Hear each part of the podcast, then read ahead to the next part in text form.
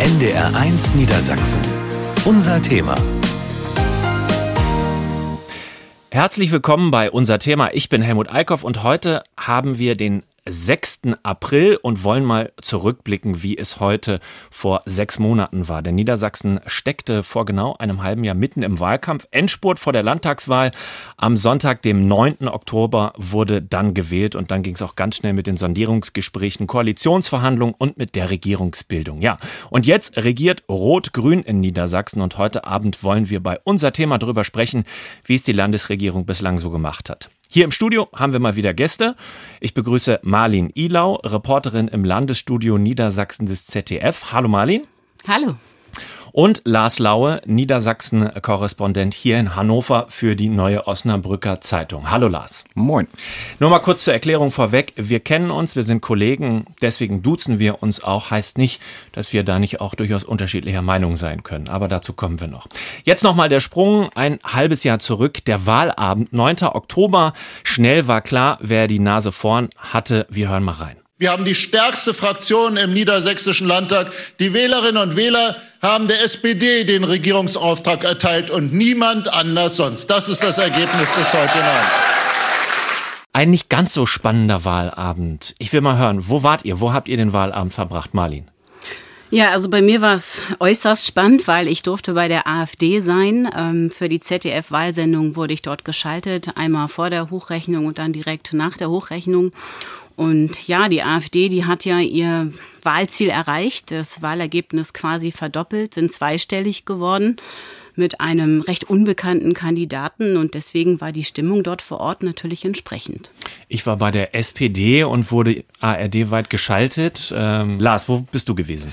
Ja, ich war an dem Wahlabend im Landtag und ähm, war bei der CDU und ähm, konnte dort miterleben, wie ein ja gestandener Mann wie Bernd Althusmann, den man eigentlich immer als starken Menschen kennengelernt hat und der ja auch von, von seiner körperlichen Erscheinung her ähm, durchaus was hermacht, äh, wirklich als, als gebrochener Mann aus diesem Wahlabend rausgegangen ist. Das waren schon auch bewegende Momente und das zeigt eben auch ein bisschen die menschliche Seite der Politik. Tja, so unterschiedlich kann ein Wahlabend verlaufen. Bei mir, bei der SPD natürlich große Partystimmung.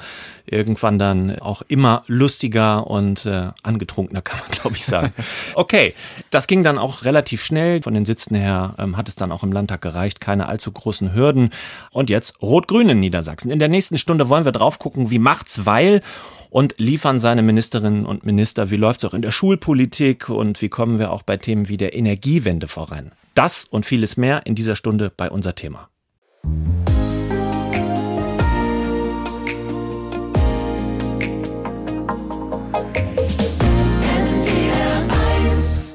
Schönen guten Abend bei unser Thema. Heute geht es darum, was die Landesregierung alles so geschafft hat, ein halbes Jahr nach der Landtagswahl. Bei mir im Studio Marlin Ilau, für das ZDF-Korrespondentin in Hannover und Lars Laue, Landespolitik-Experte bei der neuen Osnabrücker Zeitung. Jetzt wollen wir mal gemeinsam in die Themen einsteigen und da sind vor allem die Schulen und der Lehrermangel ganz sicher der große Aufreger. Ja, das Kultusressort hat die grüne Spitzenkandidatin Julia Willi Hamburg übernommen. Kein Geschenk, oder Lars? Mit Sicherheit kein Geschenk. Ähm, das ist ja eines der schwierigsten Ministerien. Also das ist wirklich nicht leicht zu führen, ähm, zumal man da auch leicht zerrieben werden kann zwischen den vielen Interessenvertretungen. Das ist mit Sicherheit kein leichter Job. Ich würde auch mal sagen, ein Job, den sie sich nicht unbedingt ausgesucht hat. Das war ja nicht unbedingt ihr Wunschressort. Erstmal wollen wir ein bisschen Grund schaffen und mal schauen, was hat Julia Willi Hamburg überhaupt in ihrer Amtszeit bislang geschafft. Mandy Sati verschafft uns da einen Überblick. Keine zwei Monate ist sie im Amt. Da verkündet Kultusministerin Julia Willi Hamburg im Dezember 2022 die große Hiobsbotschaft. Den Lehrkräftemangel zu lösen, das wird kein Sprint, sondern ein Marathonlauf. Wir haben ja bundesweit den Fachkräftemangel und der wird tatsächlich auch die nächsten Jahre anhalten. Mindestens zehn Jahre werden wir durch eine Talsohle gehen, wo wir nicht ausreichend Lehrkräfte haben werden. Die grüne Ministerin macht sich ehrlich. Bei Verbänden kommt das gut an. Endlich benennt mal jemand das Problem, heißt es. Die CDU hingegen ist weniger begeistert. Das Eingeständnis sei vor allem eines, eine politische Bankrotterklärung, sagt der bildungspolitische Sprecher Christian Fühner. Es zeichnet sich schnell ab, der Lehrkräftemangel ist das Problem, das Hamburgs Amtszeit prägen wird. Der Lehrkräftemangel bedeutet auch, Hamburg muss eine historisch schlechte Unterrichtsversorgung verkünden. Das liegt nicht nur daran, dass es zu wenig Lehrkräfte gibt, sondern auch daran, dass die, die da sind, überlastet und oft krank sind. Wie es den Pädagoginnen und Pädagogen geht, weiß Thorsten Neumann vom Verband Niedersächsischer Lehrkräfte. Sagen, die Stimmung ist sehr schlecht bei den Kollegen. Ähm, sie sind ähm, genervt, ist gar kein Ausdruck. Ähm, die fallen uns reihenweise aus. Man sieht das ähm, an den Schulen, man hört es immer wieder intern. Doch was tun? Kultusministerin Hamburg beruft Mitte März einen Bildungsgipfel ein. Sie setzt sich mit Verbänden und Lehrkräften an einen Tisch. Das Ziel? Gemeinsam das Problem lösen. Aber die Kultusministerin hat auch eigene Vorschläge. Wir bereiten gerade vor, dass wir für die nicht besetzten Lehrerstellen anderes zusätzliches Personal an den Schulen einstellen können ähm, beispielsweise Schulsozialarbeit, aber auch Verwaltungsassistenz oder IT-Administration. Aber es müsse auch darum gehen, noch mehr Studierende für die Arbeit in der Schule zu motivieren. Das große Wahlversprechen, Grund-, Haupt- und Realschullehrkräfte sollen genauso viel verdienen wie Lehrkräfte an Gymnasien. Doch passiert ist da bisher nichts. Im Gegenteil. Kurz vor Weihnachten stand fest, mehr Geld gibt es 2023 nicht.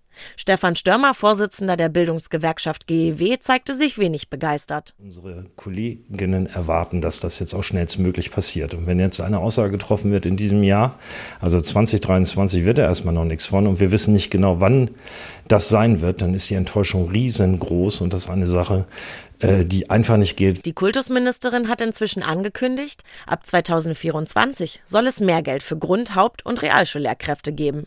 Wie genau das umgesetzt werden soll, ist aber noch unklar. Aber auch wenn diese Sorge vom Tisch ist, bleiben noch genügend andere. Wir haben gehört, da ist eine ganze Menge ähm, zu tun noch für Julia Willi Hamburg, ähm, aber ein großer Hinhörer war, auch das haben wir gerade gehört, diese zehn Jahre Lehrermangel, ähm, den sie angekündigt hat. Ein sehr ehrliches Statement. Oder ist das vielleicht sogar schon das Scheitern im Vorab erklärt, Marlin? Naja, da kann sie ja gar nichts dafür. Das hat sie ja quasi übernommen. Übrigens sagen Bildungsexperten, die, die sind da noch ein bisschen düsterer, die sprechen ja von 20 Jahren.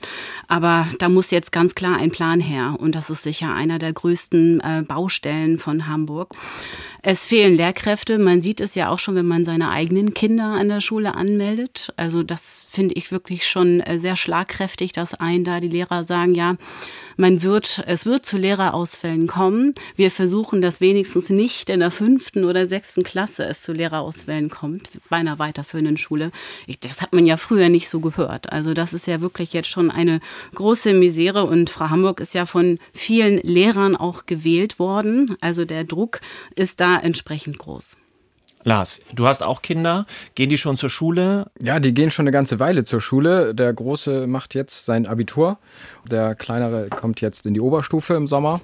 Und ich sag mal aus dem, aus dem praktischen Beispiel, es gibt ganz häufig, dass es dann abends heißt, äh, morgen komme ich früher nach Hause und der andere sagt, ich muss erst später zur Schule und komme auch früher nach Hause. Das heißt, ähm, irgendwie Entfall heißt es ja dann irgendwie im, im Schuljargon oder das kommt schon relativ häufig vor. Und das, äh, das ist, glaube ich, in den vergangenen Jahren durchaus auch mehr geworden, sodass Frau Hamburg da wirklich äh, ein dickes Brett vor sich hat ein ganz dickes Brett, historisch schlechte Unterrichtsversorgung. Wir haben es auch gehört. Ich habe jetzt erst mit einem stellvertretenden Schulleiter eines Gymnasiums aus Wolfsburg gesprochen. Fünf offene Stellen haben die. Die hoffen natürlich, dass sie das irgendwie besetzen können.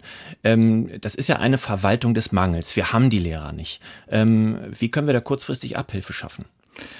Ich glaube, dass Frau Hamburg oder dass das Kultusministerium schon den richtigen Weg einschlägt, ähm, zu sagen, wir versuchen Quereinsteiger zu gewinnen.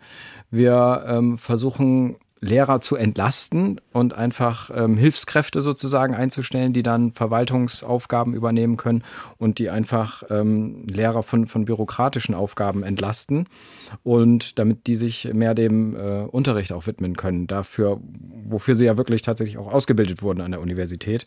Ähm, nur das alles wird ist ein Tropfen auf dem heißen Stein. Das wird nicht helfen, den Lehrermangel insgesamt zu beseitigen. Also es muss natürlich mehr getan werden, um die Lehrer grundständig auszubilden.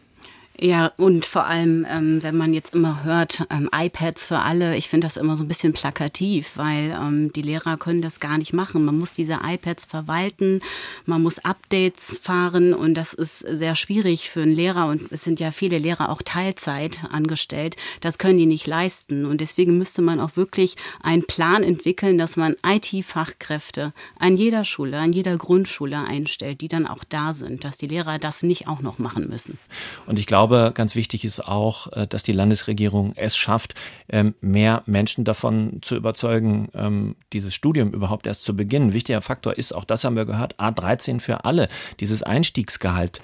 Marlin, was glaubst du, wird Rot-Grün es schaffen, das äh, wirklich bis zum Ende der Legislaturperiode durchzusetzen? Sie muss. Es war ja eins der größten Wahlversprechen. Und damit sind sie in den Wahlkampf gegangen und ähm, Viele Lehrer sind Grünwähler und haben auf sie gesetzt. Also das, wenn sie das nicht erfüllt, dann hat sie gelost. Lars, wäre es besser gewesen, wenn wir ähm, jetzt in einem ersten oder zweiten Schritt A13 für alle auf einmal einführen, also wenn die Landesregierung das tut, oder ist dieser Stufenplan, den es möglicherweise ja geben wird, ähm, die bessere Lösung? Ich glaube, dass es geschickt gewesen wäre von der Landesregierung, wenn sie dieses, äh, die Kollegin hat es eben schon gesagt, dieses eines der größten Wahlversprechen auch äh, so schnell wie möglich eingelöst hätte. Ähm, es gab viele Wahlversprechen, aber das war wirklich eines, was, was sehr plakativ war und was letztlich fast jeden betrifft fast jeder hat Schüler oder hat Kinder an der Schule und ähm, möchte natürlich, dass irgendwie dieser Job möglichst attraktiv ist, dass es Nachwuchs gibt und dass es keine Unterrichtsausfälle gibt und dass Lehrer auch motiviert sind und äh, die, die Kinder und Schüler äh, mit vollem Herzen unterrichten. Vielleicht noch mal zum Schluss ein Thema, was auch im Beitrag zu hören war, der Bildungsgipfel. Ich bin persönlich da gewesen. Ich wusste gar nicht, dass es so viele Lehrerverbände gibt. Kann das was bringen, Lars, da noch mal alle an einen Tisch zu setzen? Oder ist das wieder viel herumreden und am Ende kommt nichts bei rum. Ich glaube, dass das erstmal ein guter und geschickter Schachzug ist von der Ministerin, ähm, alle an einen Tisch zu holen und äh, versuchen auch zu erklären, warum Dinge nicht sofort funktionieren können. Das ist, glaube ich, erstmal ganz gut. Ich habe das ja vorhin auch schon angedeutet. Man kann als Kultusminister ganz schnell oder Kultusministerin ganz schnell zwischen diesen vielen Verbänden zerrieben werden. So viel für den Moment. Gleich sprechen wir weiter hier bei unser Thema. Dann reden wir über das Personal, die Ministerriege. Darüber ähm, auch, dass einer der Minister direkt zu Beginn, glaube ich, eine Riesenleistung vollbracht hat und innerhalb kürzester Zeit einen Nachtragshaushalt auf die Beine gestellt hat.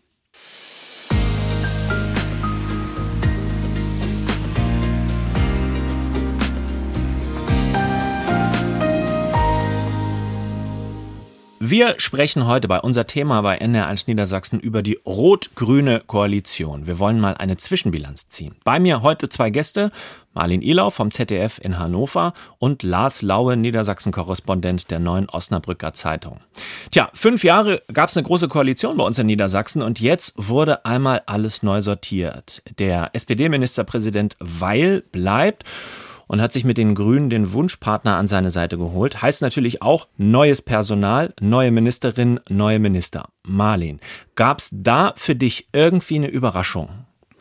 Ja, also ich finde ähm, Gerald Heere, der grüne Finanzminister, ähm, der ist sehr bescheiden und solide und äh, nicht zu verachten. Er kann wenig ausgeben, sein finanzieller Spielraum ist begrenzt, aber äh, der Mann sieht aus, als könne er gut schlafen. Also er wirkt unheimlich klug und gelassen. Er kommt sogar zweimal die Woche nach Hause, um für seine kleinen Kinder da zu sein. Und diese Familienfreundlichkeit, diese gelebte, das finde ich vorbildlich. Da tun sich ja andere schwerer. Lars, irgendwie bei der Besetzung des Kabinetts etwas, was dich sehr überrascht hat? Wiebke Osigus als Europaministerin hätte ich jetzt nicht unbedingt mitgerechnet. Ist mir vorher nicht unbedingt aufgefallen im Landtag und dann plötzlich wurde sie Ministerin. Ähm, Gleiches gilt für Falco Moors, der ähm, auch plötzlich ein Ministeramt übernommen hat. Und insgesamt finde ich überraschend, dass doch sich das äh, Kabinett sehr verjüngt hat, was nicht unbedingt schlecht sein muss. Wir wollen mal drauf gucken, was die Minister jetzt schon äh, geleistet haben. Schauen noch mal näher drauf aufs Kabinett und das macht für uns Claudia Wulsperger. Was macht eine gute Ministerin oder einen guten Minister aus? Und lässt sich das überhaupt schon sagen? Nur bedingt, meint der Journalist Klaus Wallbaum vom Politikjournal Rundblick, der die Landespolitik seit Jahren beobachtet. Weil kaum Gesetze vorliegen, kann man auch nicht sagen, dass Gesetze schlecht gemacht sind, weil man schlicht noch nicht weiß. Das, was man jetzt sagen kann, ist, wie verhalten die Minister sich so äh, im Umgang. Die neue Europaministerin Wiebke Osikus etwa ist selbstbewusst, tritt öffentlich aber eher leise auf. Und Wallbaum stört, sie lasse im Parlament keine Zwischenfragen zu, wie etwa während der Landtagssitzung im März. Entschuldigung, Frau Ministerin, lassen Sie eine Zwischenfrage von dem Kollegen ähm, Scharrelmann zu? Nein. Nein. Dann bitte haben Sie weiterhin das Wort. Dankeschön. Ich habe gerade Nein gesagt, ja. Allerdings haben auch zwei weitere Kabinettsmitglieder am selben Tag solche Zwischenfragen abgelehnt. Andreas Philippi, Gesundheitsminister, und Daniela Behrens, Innenministerin. Beide haben ihre Posten erst im Januar angetreten, nachdem Boris Pistorius ins Bundesverteidigungsministerium gerufen wurde. Bis dahin war der ehemalige Bundestagsabgeordnete Philippi weitgehend unbekannt im Land. Aber in Deutschland steht eine große Krankenhausreform an und Philippi ist in Berlin gut vernetzt was er auch im Landtag als Stärke ausspielt. Dabei bespreche ich strittige Themen regelmäßig, selber mit meinen Kolleginnen und Kollegen auf Bundesebene. Daniela Behrens dagegen galt schon vorher als eine von Stefan Weils Lieblingskolleginnen. Sie hat in der Corona-Hochphase das Gesundheitsministerium übernommen und nun ist der Schritt ins Innenministerium ein weiterer Karriereschritt. Aus Sicht der CDU im Landtag läuft allerdings die Schonfrist für die beiden neuesten, Philippi und Behrens, langsam ab. Fraktionschef Sebastian Lechner findet kritische Worte. Klar, man kann sagen, die 100 Tage sind noch nicht rum, aber beide machen nicht den Eindruck, dass sie besonders engagiert an ihre neuen Ämter herangehen. Positiv bewertet wird die neue SPD-Justizministerin Katrin Wallmann, aus deren Haus der erste Gesetzentwurf der neuen Landesregierung stammt. Der nicht ganz heimliche Star im Kabinett ist aber Wirtschaftsminister Olaf Lies. Er gilt als hervorragender Redner und Kommunikator und als möglicher Nachfolger von Stefan Weil. Lies könne Impulse setzen, meint Politikbeobachter Wallbaum.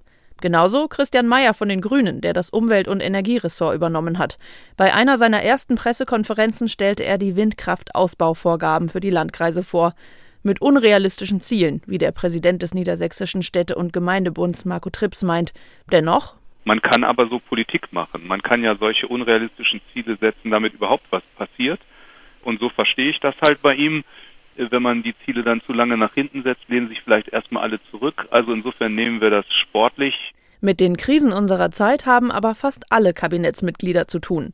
Wie sie sich dabei schlagen, wird sich vor allem im Laufe der Zeit zeigen. So viel zu den Ministern. Was ist euer Eindruck? Wer konnte bisher gut glänzen und wer vielleicht nicht so? Also beeindruckend finde ich schon, und das sage ich nicht nur, weil ich äh, für die neue Osnabrücker Zeitung tätig bin, die ähm, Osnabrücker Justizministerin Katrin Wahlmann, die ähm, sehr selbstbewusst auftritt. Ich habe sie mal erlebt in einem, äh, da war Boris Pistorius noch Innenminister, in einer gemeinsamen Pressekonferenz, wo sie durchaus auch schon äh, zu erkennen gegeben hat, dass sie in ein, einigen Punkten anderer Meinung ist als der langjährige Minister und das auch äh, deutlich gemacht hat. Also ähm, eine Frau, die wirklich geradeaus spricht und auch weiß, was sie will. Ähm, du hast eben schon Pistorius angesprochen. Der ist der Landesregierung, wenn man das so sagen kann, abhanden gekommen nach Berlin. Großer Verlust? Total großer Verlust. Aber auch nicht so überraschend, weil Pistorius äh, immer mit den Hufen geschart hat und im, für ihn war immer klar, Hannover reicht ihm eigentlich nicht. Er möchte lieber nach Berlin. Es war auch immer klar, an Weil kommt er nicht vorbei. Ähm, und da war als war er als Innenminister sozusagen das höchste Amt hier in Niedersachsen. Von daher war es eigentlich nicht so überraschend, dass er irgendwann nach Berlin gehen würde. Wohingegen es mich allerdings schon überrascht hat, dass er dann Verteidigungsminister wurde. Das hat uns, glaube ich, alle überrascht. Und ähm, durch diesen Karrieresprung ist noch einer anderen Ministerin zu einem kleinen Karrieresprung verholfen worden, Daniela Behrens, jetzt Innenministerin. Kann sie dem Kronprinzen Olaf Lies möglicherweise auch Konkurrenz machen, Marlin, oder ähm, wie siehst du die beiden? Ich denke schon, Daniela Behrens ähm, ist eine Person, die sich äh, rasch und zügig in Themen einarbeiten kann. Sie hat eine sehr offene Art und sie genießt die volle Loyalität von Stefan Weil. Also er setzt sehr viel auf ihre Kompetenz und sie hat den Job, den sie vorher gemacht hat in dieser Corona-Phase, den hat sie auch recht gut gemacht. Also da kann man ihr auch nichts anlasten und als Innenministerin wird sie, wird sie den Job auch reißen, glaube ich schon. Wir wollen jetzt nochmal auf jemanden gucken. Du hast ihn schon angesprochen, ähm, Marlin. Gerald Heere hat jetzt schon eine ganze Menge geleistet, hat ähm, zwei Nachtragshaushalte auf die Beine gestellt. Einen sehr schnell, fast drei Milliarden Euro schwer, größter Posten da drin. Eine knappe Milliarde, um die Folgen der Energiekrise abzuwenden. Auch die Weil-Milliarde genannt. Weil hatte das ja in seinem Wahlkampf vorgestellt. Ähm, Härtefallfonds drinne, ähm, Gelder für Kitas, für Schulen, für Studentenwerke, Sportvereine, Tafeln. Ich glaube, eine Million sogar für Tierheime. Dann noch der Niedersachsen-Anteil am 49-Euro-Ticket.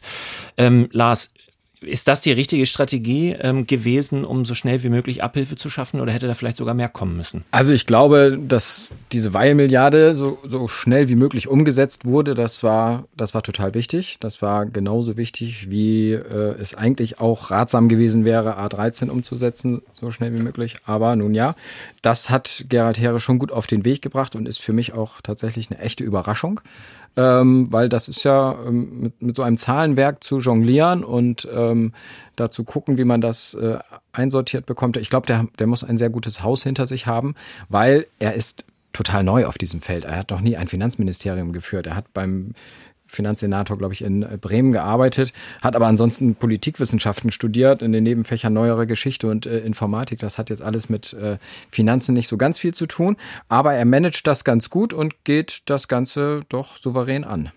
Zweiter Nachtragshaushalt dann ähm, auch relativ schnell danach mit viel Geld für die Kommunen, aber auch für das Land, um Flüchtlinge noch mal besser unterzubringen, Marlin.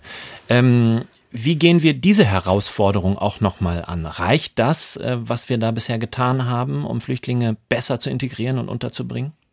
Ja, also Niedersachsen hat ja nach dem bundesweiten Verteilschlüssel ausreichend Flüchtlinge aus der Ukraine aufgenommen. Also wir haben ja sozusagen äh, die Quote erfüllt. Ähm, trotzdem klagen die Kommunen, dass es nicht genug Platz und Raum gibt. Es haben sich ja auch sehr viele private Initiativen gegründet, über die wir auch berichtet haben. Die sind auch wichtig, äh, die nehmen da auch sehr viel ab. Aber das ist ähm, sicherlich auch noch eine, eine große Herausforderung und ähm, also Geld, weil hat ja Geld vom Bund für die Flüchtlingsunterbringung gefordert und das wird er auch weiter tun müssen. So viel für den Moment. Gleich schauen wir nochmal auf äh, das vielleicht ganz große Thema der rot-grünen Koalition, die Energiewende. NDR1 Niedersachsen. Unser Thema.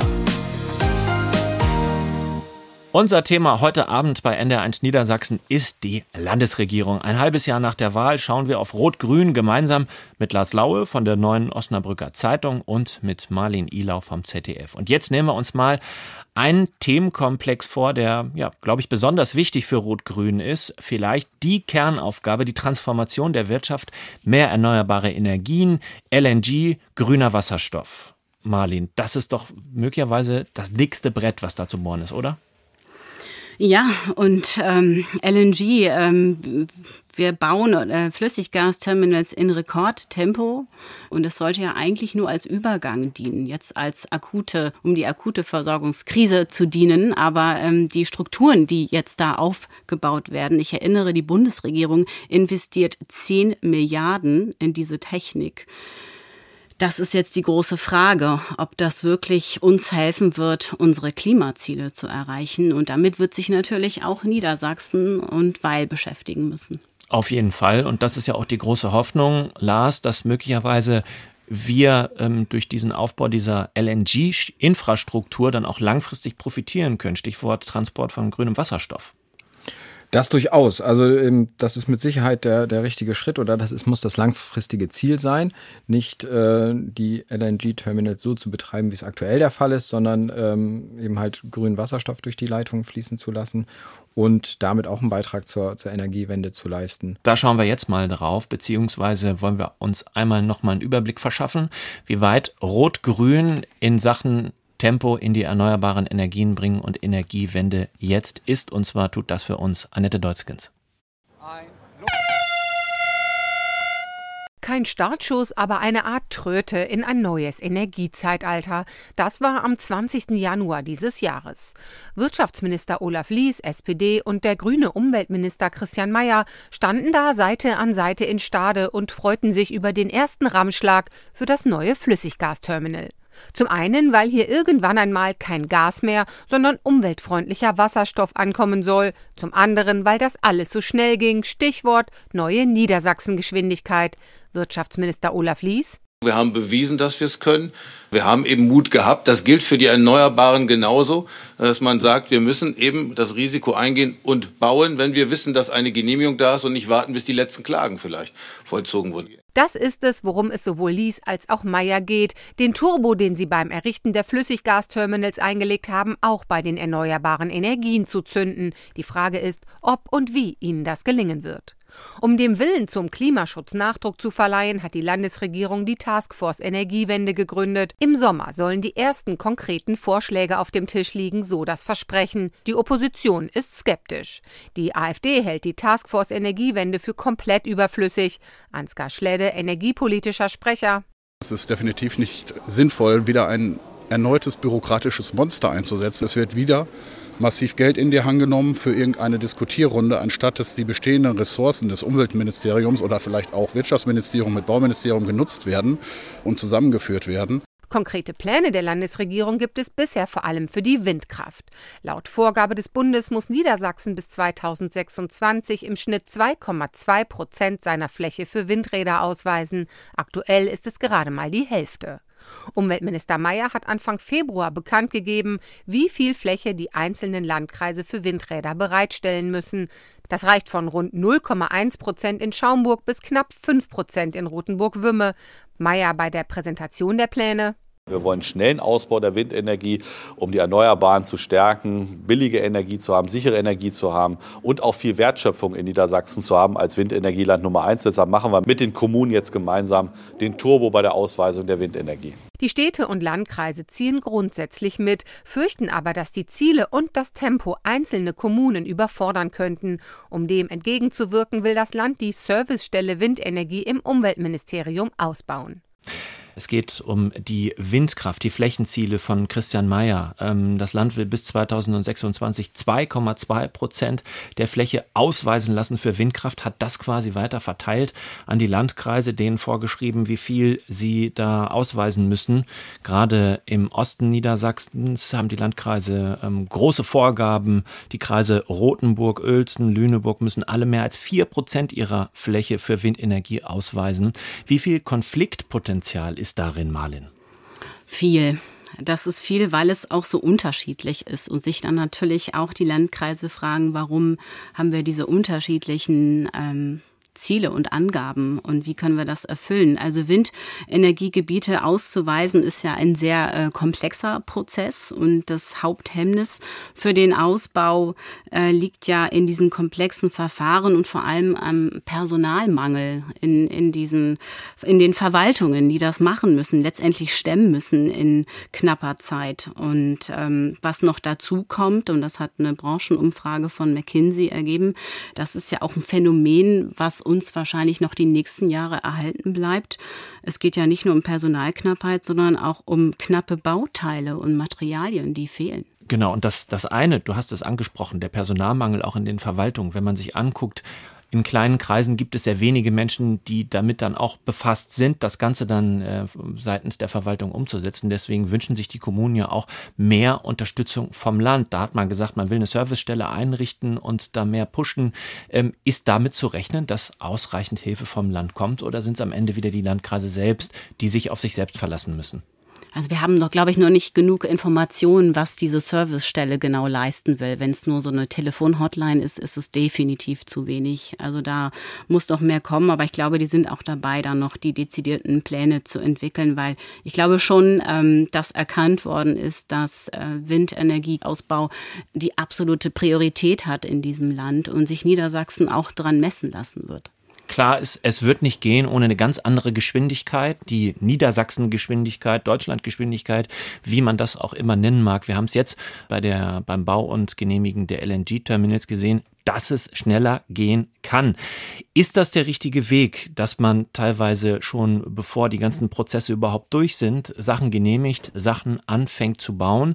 Oder laufen wir da möglicherweise gegen eine Wand und müssen am Ende vieles wieder zurückbauen, Lars?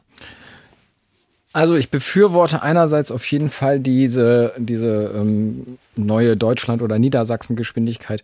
Das wurde uns Deutschen ja immer häufig vorgehalten. Ähm, wir sind zu langsam, zu träge. Das stimmt in großen Teilen auch. Allerdings darf man den Bogen an dieser Stelle auch nicht überspannen. Also jetzt alles einfach schon anzufangen zu bauen und dann erst im Nachhinein zu genehmigen, halte ich für, für schwierig. Jetzt bei den LNG-Terminals war das sicherlich der richtige Schritt. Da musste es ganz fix gehen. Wir können aber jetzt nicht überall einfach Windräder hinstellen und sie erst im Nachhinein genehmigen. Ähm, gerade dieser ganze Windräderbau birgt ein enormes Konfliktpotenzial und wir erinnern uns an die ganzen Diskussionen der Vorjahre.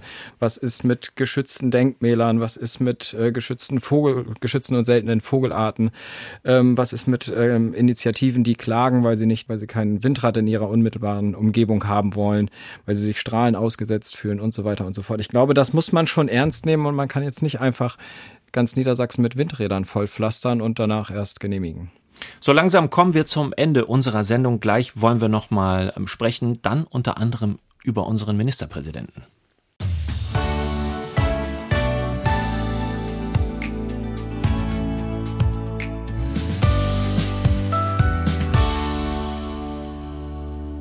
Unser Thema heute mit zwei Gesprächsgästen. Marlin Ilau vom ZDF ist bei mir und Lars Lau von der Neuen Osnabrücker Zeitung. Und wir haben heute schon viel über Rot-Grün gesprochen. Seit November ist unsere neue Landesregierung ja im Amt und hat viele schwere Aufgaben vor der Brust. Viele Probleme müssen gelöst werden, unter anderem auch und darüber haben wir heute noch gar nicht gesprochen, im Gesundheitswesen. Sicher nichts rein niedersächsisches, aber trotzdem vieles, was es da eben zu bewältigen gilt. Dabei soll auch die Krankenhausreform helfen und da haben wir gerade in dieser Woche einen wichtigen Schritt vermelden können.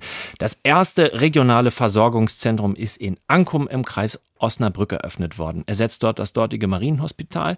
Zum Start stehen fünf Fachärzte zur Verfügung.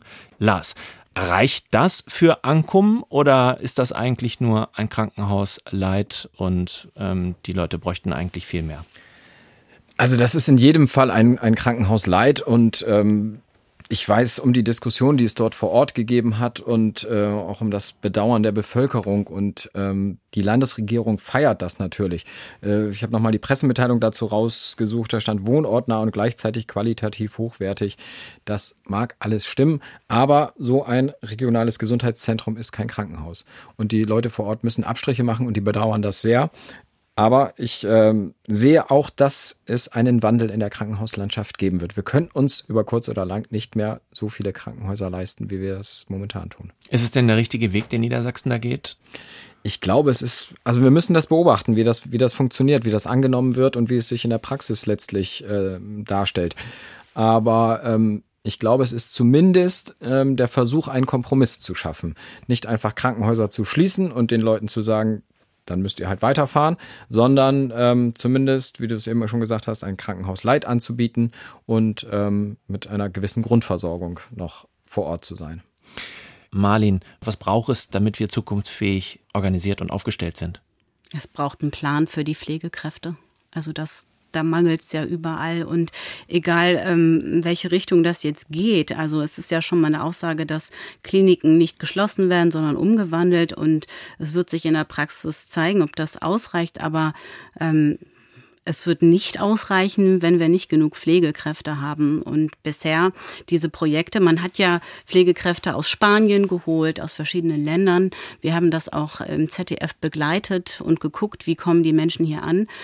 Die Hälfte ist quasi wieder zurückgegangen, ähm, weil es ihnen hier so schwer gemacht wird zu leben durch Bürokratie. Und äh, da muss man noch mehr tun. Um, also es muss ein Pflegekräfteplan her. Das halte ich für ähm, immanent mit diesem Krankenhausgesetz, was auch schon eine Mammutaufgabe ist den Fachkräftemangel in der Pflege zu bewältigen. Auch das ist ja eine Mammutaufgabe. Wir haben aber ganz grundsätzlich einen Fachkräftemangel in der medizinischen Versorgung, ja auch bei den Ärzten, vor allem da auch auf dem Land. Und das Land sagt selber, also die Landesregierung, wir wollen die Medizinstudienplätze hochschrauben und haben da jetzt nochmal ein ganz spezielles Instrument entwickelt, die Landarztquote. Mal kurz erklärt, es werden Studienplätze reserviert für Studenten, die sich dann verpflichten, später als Hausarzt auf dem Land zu arbeiten. Marlin, ist das das richtige Mittel? Also ich habe vor zwei Wochen bei einem Hausarzt im Friesland äh, gedreht. Der ähm, hat inzwischen 10.000 Patienten, weil in der Ecke drei andere dicht gemacht haben. Die sind einfach in Rente gegangen oder verstorben. Und er sagt, das ist über nicht, das ist nicht das Mittel, die Landarztquote, weil du nicht zusätzliche Mittel schaffst, also nicht zusätzliche Plätze, sondern man geht ein bisschen von diesem starren Numerus Clausus weg, indem man versucht, ähm, andere soziale Kompetenzen zu fördern und andere äh, Studierende dazu zu bekommen, ein Medizinstudium zu machen. Das, das ist ein kleines i-Tüpfelchen. Was es aber braucht, um solche Praxen ähm, zu entlasten, sind eigentlich so medizinische Fachkräfte, die den Arzt vor Ort unterstützen können. Also ein Arzt muss ja nicht jedes Hautscreening selbst machen, sondern es wäre ja toll, wenn er eine medizinische Fachkraft anstellen darf und die auch entsprechend bezahlen kann, die sowas übernehmen kann oder äh, Schmerztherapien und dass der Arzt sozusagen nur noch die wirklich schweren Fälle hat. Das wäre eine gute Idee und eine gute Entlastung, hat mir dieser Arzt gesagt mit einem guten Beispiel. So, dann ziehen wir thematisch mal einen Strich drunter und wollen ganz zum Schluss nochmal auf jemanden gucken, den wir vielleicht noch gar nicht so oft erwähnt haben in unserer Sendung, und zwar der Chef der Landesregierung, Ministerpräsident Stefan Weil. Drei Wahlen hat er gewonnen, ist seit zehn Jahren im Amt und ja, schon vor der zurückliegenden Landtagswahl ist immer wieder gemunkelt worden, dass Weil im Falle des Wahlsieges den Staffelstab schon früher übergibt, also die Legislaturperiode nicht zu Ende bringt. Sollte er das tun und Platz für einen Nachfolger machen oder auch eine Nachfolgerin, Dazu hören wir mal zwei Meinungen aus unserer Redaktion. Hilke Jansen findet, was man anfängt, sollte man auch zu Ende bringen. Für mich ist klar, Stefan Weil sollte bleiben. Nicht, weil er sein Amt brillant ausfüllt, sondern weil er es versprochen hat. Vor der Wahl ist der SPD-Mann ja immer wieder gefragt worden, ob er wirklich noch eine ganze Amtszeit machen möchte. Das hat Weil immer sehr eindeutig mit Ja beantwortet. Und das heißt für mich, er steht bei den Wählerinnen und Wählern im Wort. Er muss durchziehen bis zum Schluss. Man sollte nicht vergessen, den Erfolg bei der letzten Landtagswahl hat die niedersächsische SPD überhaupt nur Stefan Weil Weil zu verdanken. Mit seiner Bekanntheit und seinem Amtsbonus hat der Landesvater für die Mehrheit der Stimmen gesorgt. Er als Person hat überzeugt. Würde Weil nun aus strategischen Gründen früher aufhören, zum Beispiel damit sich ein Nachfolger früh genug vor der nächsten Wahl warmlaufen kann, dann wäre das aus meiner Sicht ein gebrochenes Wahlversprechen. Und die Wähler würden dann einen neuen Ministerpräsidenten oder Präsidentin bekommen, den oder die sie möglicherweise gar nicht wollten. Darum finde ich, Wer die Macht in Niedersachsen übernimmt, das sollte nicht Stefan Weil vorzeitig entscheiden, sondern das ist Sache der Wählerinnen und Wähler, und zwar bei der nächsten Landtagswahl. Das also die Meinung von Hilke Jansen, die findet, Weil solle durchziehen. Torben Hildebrand sieht's anders. Ich finde, Stefan Weil sollte die fünf Jahre nicht mehr voll machen. Zwei, zweieinhalb Jahre reichen völlig. Dann könnte er die Macht in jüngere Hände geben. Es ist Zeit für ein frisches Gesicht an der Spitze Niedersachsens. Kennen wir das nicht alle aus dem Berufsleben? Irgendwann war alles schon mal da. Da tut ein neuer Job, eine neue Aufgabe gut. Oder im Fall Weil der Ruhestand. Bei Ministerpräsidenten habe ich auch manchmal den Eindruck, da ist viel Routine dabei und wenig Aufbruch. Keine Frage, Stefan Weil führt das Land ordentlich, solide, aber neue, wirklich spritzige Ideen, hm, irgendwie werden die weniger. Das mag nur so ein Gefühl sein, aber allein das ist ja schon kein gutes Zeichen. Stefan Weil hatte mal richtig Elan. Kostenloser Kindergarten, ein zusätzlicher Feiertag, der Abschied vom Turbo-Abi. Das war einmal. Heute ist er eher mit Krisenbewältigung beschäftigt. Corona, Kriegsfolgen, Inflation. Das raubt dem Ministerpräsidenten seit vielen Jahren die Kraft. Und deswegen sage ich, es reicht. Stefan Weil hat viel geleistet und sich den Ruhestand wirklich verdient. Das meine ich ganz ernst. Mit Olaf Lies, Daniela Behrens und weiteren stehen gute Leute am Rand und warten, dass der Kapitän den Platz verlässt. Und nichts ist schlimmer als alte Politiker, die an ihrem Amt kleben. Tja, einmal für weitere fünf Jahre Weil und einmal dagegen. Wie seht ihr es? Also ich kann beide Argumentationen der Autoren verstehen, aber ich bin da ganz bei Hilke Jansen. Also weil äh, mit Weil gewinnt die SPD Wahlen und er hat auch, glaube ich, Lust, äh, die Energiewende in diesem Land voranzutreiben. Also das Land der Windräder, der neuen Flüssiggasterminals beim Umstieg auf erneuerbare Energien äh, spielt Weil die Schlüsselrolle und er hat ja auch äh, die Corona-Zeit gut gemeistert als Krisenmanager und man hat ja bei Weil auch wirklich das Gefühl, das Land in guten Händen und das lebt er auch. Ich glaube, der hat gar keine Lust vorher zu gehen und Ambitionen nach Berlin zu gehen, ähm, habe ich bei ihm nicht gesehen. Also ich denke, er wird seine Rolle da zu Ende machen. Ganz klare Position, Marlin. Und Lars? Also Stefan Weil hatte mal Ambitionen nach Berlin zu gehen, die hat er aber, glaube ich, längst an den Nagel gehängt. Der ist so ein richtiger Landesfürst und der gefällt sich in seiner Rolle, die er auch gut ausfüllt. Also das ist schon ein Ministerpräsident, das zeigen die Wahlen ja immer wieder, dem die Menschen ihr Vertrauen schenken. Und ähm, ich sehe es auch so. Er hat das immer gesagt. Ich habe ihn das in Interviews mehrfach gefragt. Äh, ziehen Sie dann auch durch? Und seine Antwort war immer die gleiche. Ja, das mache ich, solange die Gesundheit mitspielt. Wir dürfen nicht vergessen, er ist jetzt 64. Wir haben die nächste Wahl 2027. Das heißt, er steuert dann so langsam auf die 70 zu, hat aber auch schon ehrlicherweise jetzt gesagt, dann ist auch Schluss. Diese Legislatur und dann ist Schluss. Und ich glaube, ähm, das zieht er auch durch und das sollte er auch. Wer folgt denn dann? Also, ähm, wir haben es schon mal angesprochen. Der Kronprinz, das ist ja wohl Olaf Lies, jetzt Wirtschaftsminister und hat immer eine wichtige Rolle in den letzten Jahren gespielt. Ist er der Kronprinz, Lars?